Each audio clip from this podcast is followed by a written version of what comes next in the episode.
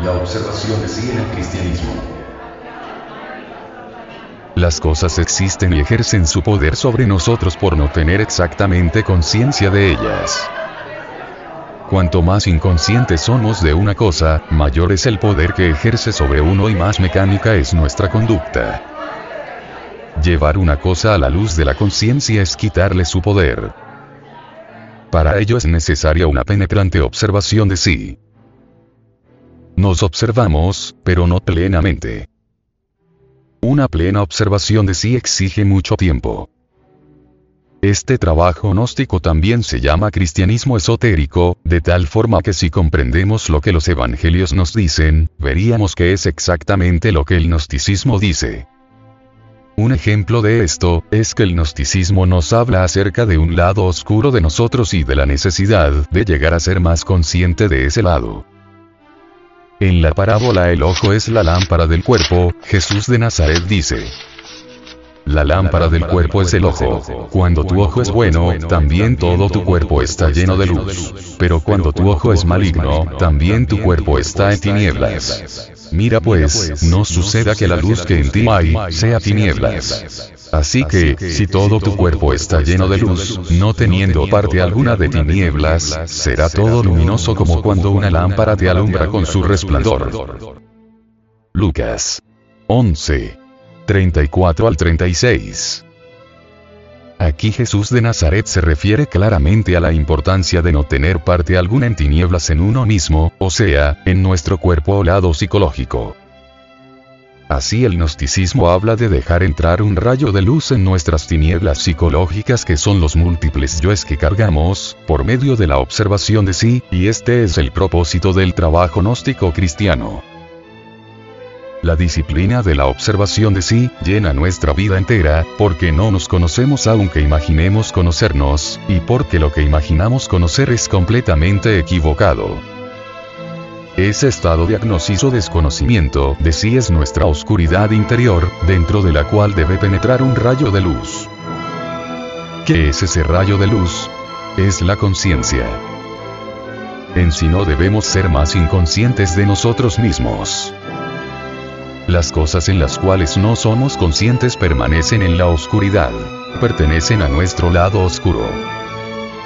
El trabajo dice que existe la humanidad consciente y la humanidad mecánica, o sea, las ovejas y los cabritos de la Biblia cristiana.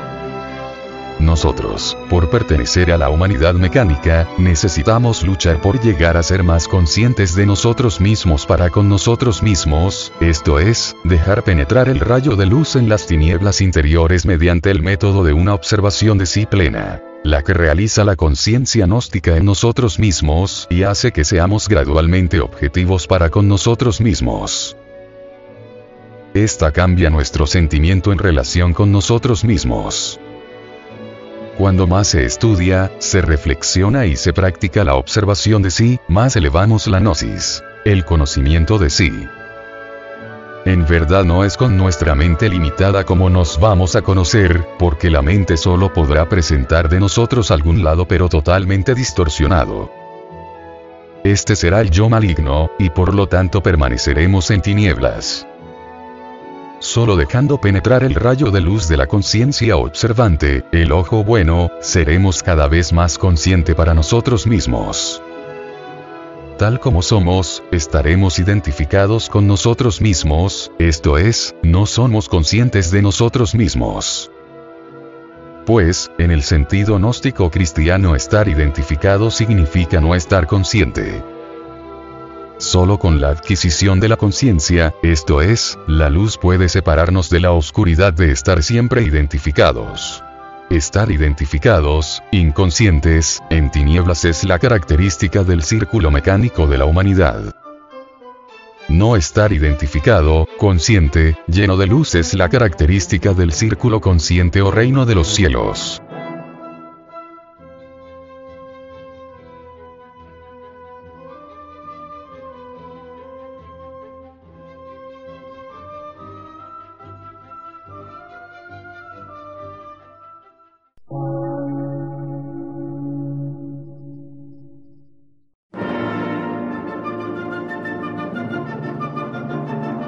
Emisora, gnóstica, transmundial.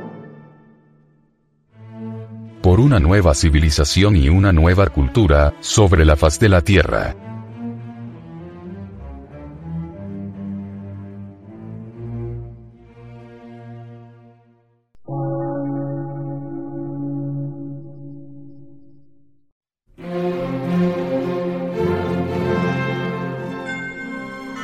medio de radiodifusión, científico, artístico, místico y filosófico, de la Asociación Colombiana de Centros de Estudios Gnósticos, Antropológicos, Psicológicos y Culturales. A. C.